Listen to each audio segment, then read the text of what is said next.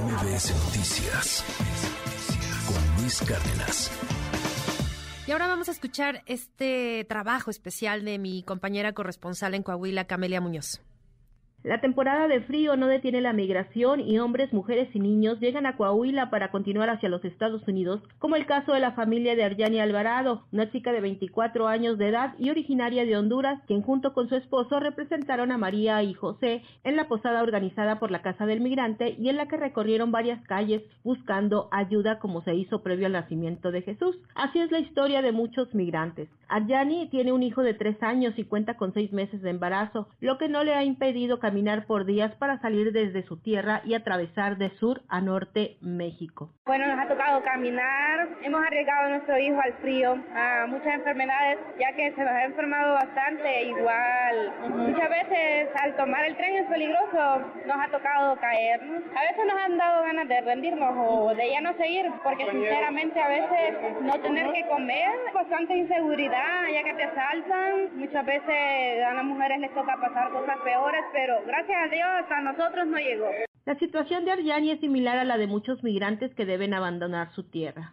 Una de las razones por la inseguridad, falta de trabajo. La economía no está muy bien. Aunque trabajes, tu sueldo base no te ajusta. Trabajas más para sobrevivir que para hacer un futuro. Ya que nosotros pensamos en tener un futuro para nuestros hijos. Las condiciones económicas en Honduras provocan que las familias deban separarse y ella tiene más de una década que no ve a su padre y algunos años que tampoco ha tenido contacto con sus hermanos mayores, quienes hoy se encuentran en Mississippi y a donde espera llegar en los próximos días? No, no he visto a mi papá desde el 2013 que tuvo una deportación, que pude verlo desde entonces. Me siento, bueno, tengo muchas ganas de ir a verlo, la verdad, extraño mucho a mi familia, la mayoría está allá, a mis hermanas también. Eh, entonces espero pronto reunirnos. La verdad que me siento muy sola aquí, ya que soy la única. Por su parte, José Luis Manso Ramírez, coordinador de atención humanitaria en la Casa del Migrante de Saltillo, señaló que durante el presente año atendieron a más de 7.000 personas, de las cuales poco más de 5.000 se hospedaron por o hasta meses en lo que se recuperaran de cuestiones de salud, agresiones y en muchos casos de lo económico después de ser asaltados o secuestrados. Han vivido secuestros, sobre todo en Piedras Negras, Reynosa, Matamoros, Nuevo Laredo. Personas que han sido víctimas eh, de robo, incluso aquí en Saltillo, en, en las inmediaciones de las vías eh, del tren, personas que han recibido agresiones físicas. De acuerdo con autoridades migratorias de Estados Unidos, hubo días durante el 2021 que la entre Coahuila y Texas se detuvieron hasta 5.000 migrantes diarios, algo que jamás ocurrió en años anteriores. Antes de continuar su trayecto hacia el vecino país, varias personas descansaron en la casa del migrante y pasaron un momento de alegría con una fiesta navideña que les organizaron voluntarios y así cantaron antes de intentar cruzar las vigas metálicas que fueron colocadas en el río Bravo del lado americano. Yo no nada más por molestar. Tengo ya más de un mes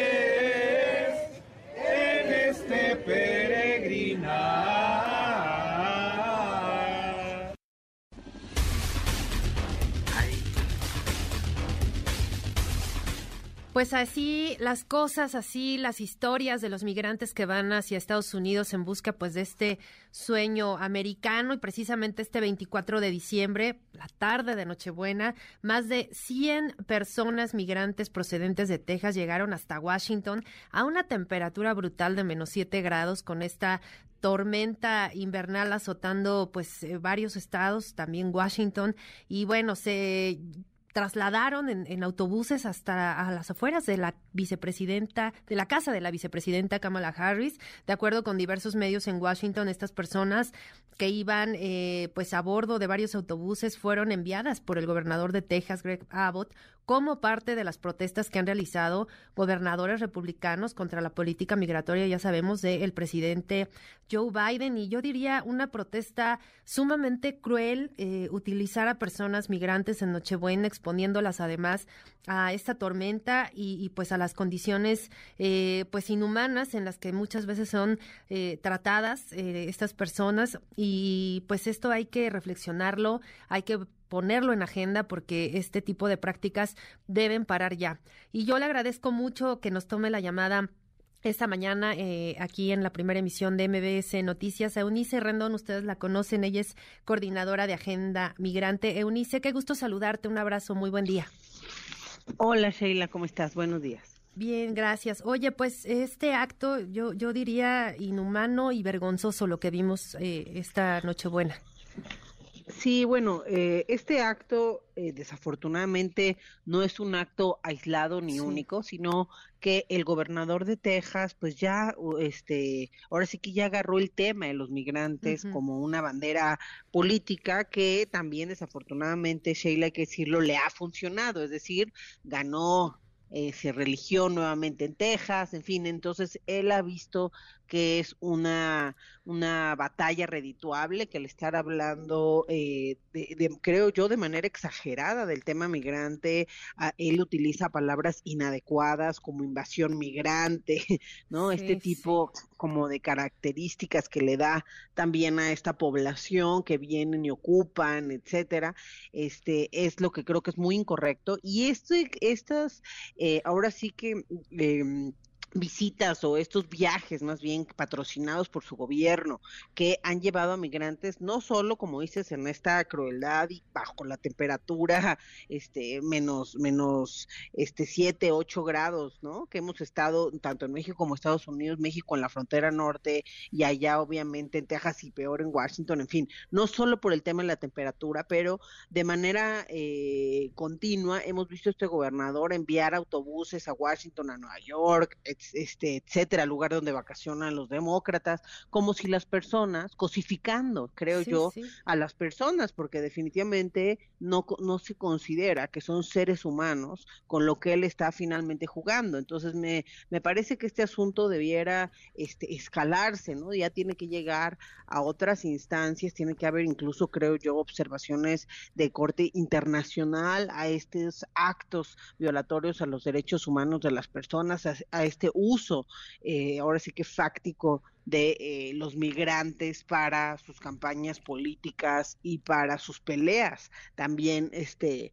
políticas. Entonces sí sí me parece muy incorrecto. Y más pues en la situación en la que estamos ahora si hay una mayor concentración de migrantes los flujos aumentaron porque las personas pensaban que el 21 de diciembre iba a terminar el programa de quédate en México no está este, perdón de título 42 esta política que pues lo que ha hecho es expulsar a personas con el pretexto de la pandemia, básicamente de manera expedita y barata, y eh, más de 2.5 millones de personas han sido retornadas bajo esta política. Y bueno, las, las personas engañadas mucho también por los traficantes, creyeron que iban a ingresar a partir del 21 y entonces hoy con este frío gélido, ¿no? Están ahí este, esperando a ver qué pasa, porque la Corte Suprema bloqueó esta terminación de forma temporal, todavía no sabemos qué va a pasar, y las personas bueno, ayer estuvimos en Ciudad Juárez a menos ocho también, ¿no? Entonces las personas, eh, algunos de los migrantes con los que nosotros hemos tenido comunicación, muchos de ellos, eh, escuchaba ahorita el testimonio de Honduras,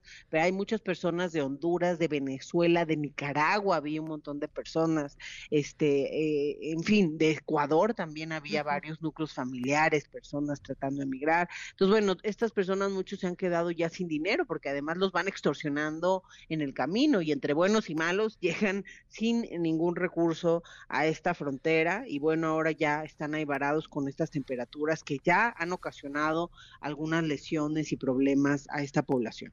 Sí, sin duda, justo esto que comentas eh, del título 42 me parece muy importante en este contexto que se da esta, pues, protesta para, para Greg Abbott, ¿no? Pero, como decías, pues, utilizando eh, eh, a las personas migrantes, pues, para dejar ahí su, su mensaje a la, a la vicepresidenta Kamala Harris y que se da justo en este contexto porque además, pues, todo, todos están a la espera, ¿no? Y, y, pues, en la incertidumbre de saber qué es lo que va a pasar con este título 42 mientras tanto, bueno, ayer por lo menos las personas que llegaban a Washington, varias organizaciones que pues les asistieron, fueron trasladados un grupo a una, a una iglesia, pero pues esto no es permanente, es decir, estas personas estarán unos días eh, en Washington, pero pues después no nos preguntamos qué ocurre con ellas, porque son familias enteras, incluso niños que están viajando en estas condiciones, pues muy, muy lamentables y, y, pues con un riesgo muy importante, ya lo comentábamos por las, por las temperaturas, y no es una práctica, eh, pues que se dé solamente justo ahora ya lo hemos visto en otras ocasiones y pues terminan prácticamente varados. Pues sí, eh, creo que el problema es que no estamos este, realmente reflexionando de lo que esto significa. La gente, pues no sale muchas de estas personas por gusto, realmente se han visto obligadas a migrar. A mí me tocó hace un par de semanas entrevistar a muchos de los que hoy están en el norte cuando ingresaron por el sur, este, y la verdad las historias, pues sí eran, este, desgarradoras, algunas de ellas, este, muy preocupantes otras. Muchos también están saliendo por persecución política, en el caso Nicaragua y de Venezuela, muchos otros por pobreza, eh, por pobreza extrema, gente, vi a mujeres, por ejemplo, y hombres que han dejado a sus hijos pequeños, ¿no? Entrevistaba a una mujer que tenía hijos de cinco y tres años y los tuvo que dejar con la abuela para ella irse a trabajar y mandarles dinero. Entonces, realmente cuestiones dolorosas. Otra cosa que hay que decirlo es que también la securitización que ha habido en el tema de migración, la amenaza, el control, solo ha hecho que se vayan por caminos más riesgosos. Entonces, muchos me narraron cómo vieron que alguien se murió. Un, un, un niño vio cómo se cayó su mamá por un precipicio en el Darién. Este, entonces, realmente cuestiones muy duras y, eh, y que no nos ponemos a pensar. Entonces, toda esa gente ya pasó por todo ese trayecto difícil, llega a Estados Unidos con la intención, nadie de ellos creo, la mayoría, pues no, no tienen malas intenciones, o sea, tienen intención simplemente de trabajar y de poder vivir en paz, de, de no estar amenazados de muerte, como lo están muchos de ellos. Entonces, este, llegan allá y entonces ahora un político los utiliza para amenazar al gobierno. Para, y como tú dices, bueno, este caso de Washington, que no es siempre, pero bueno, hubo organizaciones, sí ha habido organizaciones ahí al pie del cañón, tanto en México como en Estados Unidos, por ejemplo, en la frontera norte de México, gracias a esas organizaciones, gracias también a muchos centros religiosos, es que pues se ha podido eh, apoyar a todas las personas que han estado por título 42, por Quédate en México, por todas estas políticas que este año, desde 2020 y hasta ahora, este, tuvo Estados Unidos y que afectó mucho también el territorio mexicano. Y bueno, la sociedad civil ha ayudado, pero definitivamente se requiere más eh, en el tema, es decir, una política más inteligente, más estratégica, transitar del control la reacción, este gasto enorme que está haciendo Estados Unidos ahora para controlar la frontera, los guardias nacionales, toda la policía que Texas ya puso, las bardas de púas, toda esta inversión,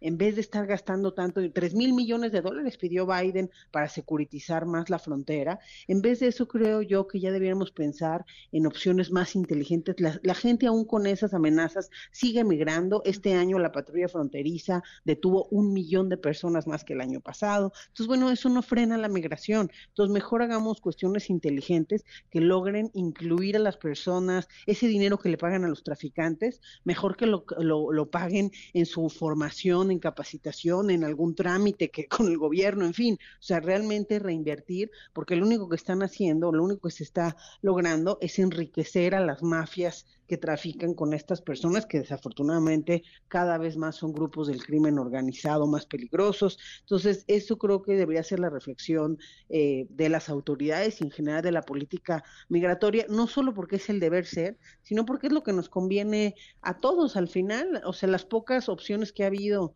de migración legal por la vía legal han dado buenos resultados y sobre todo en términos económicos han convenido, no solo a los países de origen por las remesas que han sido tan importantes, pero también a los países de destino por los recursos que dejan también ahí los migrantes. Solo en el caso mexicano, el programa hecho por la CNUR y la, el INAMI y la Comar eh, desde el año pasado eh, incorporaron a cerca de 25 mil refugiados, los ayudaron a conseguir trabajo a través de alianzas con sector privado, etcétera. Bueno, esos migrantes, refugiados, ya dejaron más de 140 millones de pesos tan solo en impuestos, lo que significa tres o cuatro veces del presupuesto de la Comar, ¿no? La Comisión Mexicana para el Refugio. Entonces, mejor ese tipo de opciones que este que, las que hemos visto para que verdaderamente podamos, eh, pues ahora sí que atender este, este tema que es permanente y que creo yo no va a terminar, al contrario, creo que va a ir en aumento parte de estos flujos desde Centroamérica y también considerando a México, ha habido un aumento importante de población mexicana. En estos días veíamos a familias completas de Michoacán y de Guerrero, a quien ya les habían matado este, alguna familiar, ¿no? En estas amenazas del crimen, en fin, eh, realmente son cuestiones difíciles y creo que este momento la está pasando muy difícil las personas en la frontera, como tú decías, con niños pequeños, este, y eh, intentando ingresar en, temperaturas bajo cero y con, con, con una amenaza permanente eh, y una securitización pues muy importante en esta frontera. También hay que decirlo, del otro lado, este, hay también estas asociaciones, incluso en El Paso acondicionaron dos escuelas para poderlos volver albergues. Entonces, bueno, este, Estados Unidos va a tener poco a poco, ya que además aceptar o encargarse de las personas que piden el refugio allá, porque también hay que recordar que hace un par de meses terminó el quédate en México y ellos no terminan, ahora sí, que de acostumbrarse a cumplir la ley, entonces ellos quieren seguir mandando gente a México. Y lo que sí creo es que van a seguir utilizando el título 42 para deportar a todos los que no quieren a México, este, porque muchos, por ejemplo, con Nicaragua, Venezuela no tienen relaciones políticas, entonces los tienen que dejar en México, pero con los que tienen también los dejan en México, ¿no? Este, Guatemala, Honduras, etcétera. Y eh, entonces van a aplicarlo hasta donde se puedan extender este título 42, este, las autoridades migratorias, y luego pues se va a aplicar el título 8 y este, y la deportación expedita. Entonces yo creo que no, no va a cambiar la situación, aunque bueno, sí es necesario que termine el título 42 porque ya no tiene ningún pretexto. La pandemia está en un momento muy distinto a marzo de 2020 cuando se inició este título, este, ya hay una vacuna, en fin, realmente creo que sí es un pretexto a estas alturas. El propio CDC, que son los Centros de Salud y Prevención de Enfermedades de Estados Unidos, ya consideró que debía haber terminado desde abril del 2021, eh, sacó una iniciativa para terminarlo, pero los republicanos la bloquearon. En fin, entonces creo que es una situación compleja, pero hay que repensar también la forma de atender el tema. Así es, Eunice. Y también creo que, no sé, la percepción quizá, pero esta coordinación de la que mucho se, se habló en su momento entre los gobiernos de México y de Estados Unidos para atender eh, el problema de la migración, pues parece que se ha desvanecido porque realmente no hemos visto pues un, un programa, un proyecto en conjunto que pueda atender de manera integral y de manera coordinada el, el fenómeno. Pues creo que mencionas algo muy importante, no solo la coordinación, los recursos. Se prometió que una nueva iniciativa media que ya era muy distinta, el acuerdo bicentenario, ahora sí tenía un corte social y no sé, o sea, se habló mucho de ese cambio al acuerdo bicentenario como una iniciativa importante en este tema social y se tocó el tema migratorio como una prioridad para este acuerdo eh, bicentenario y me parece que ya ha habido varios momentos en donde es importante que se vea esa colaboración, esos recursos con el Quédate en México, con el título 42, con lo que está sucediendo actualmente, pues sería importante que parte de los recursos del pilar relacionado con la migración del de eh, el acuerdo bicentenario estuvieran ya en territorio mexicano, en las organizaciones que están atendiendo a estos migrantes, en los gobiernos locales que también se han hecho cargo, pues finalmente, de este fenómeno. Entonces, eh, como bien dices, no parece que más que estar en el tema discursivo algunos de estos acuerdos y pues sí es necesario que ya pasen a la realidad porque mira la iniciativa media con todo lo mal que se ha hablado de ella pues sí tenía recursos y sí dio a organizaciones y sí estaba y había había un pilar más pequeño pero sí había un pilar social no que era el cuarto pilar. Bueno al menos había unos recursos que estaban fluyendo. Entonces creo que es importante que con bicentenario si está pasando eso pues que nos lo avisen y que se avisen sobre todo a las organizaciones que están atendiendo estas problemáticas en el norte y sur del país. Y si no, pues que México impulse también esto a través de, de la Cancillería para que este pues ahora sí que se tomen cartas en el asunto y se cumpla con lo comprometido bajo este acuerdo, ¿no? Así es, Eunice. Pues sí, un, un tema del que hay que seguir hablando, por supuesto, seguirlo eh, teniendo en agenda porque no, no termina, no porque no se hable a veces de él, eh, desaparece. Ahorita este es nota lo que ocurrió este sábado, pero lamentablemente volverá a ocurrir y volveremos a ver autobuses repletos de, de migrantes llegando a Washington o algún otro estado en protesta eh, pues por esta política migratoria y de, de, Joe Biden, pero pues más allá de eso lo que faltan son acciones concretas eh, de aquel y de este lado de la frontera. Por lo pronto te agradezco mucho que, que nos hayas tomado la llamada esta mañana y te mando un fuerte abrazo, Eunice. Muchas gracias, hasta luego. Hasta luego, buen día. MBS Noticias con Luis Cárdenas.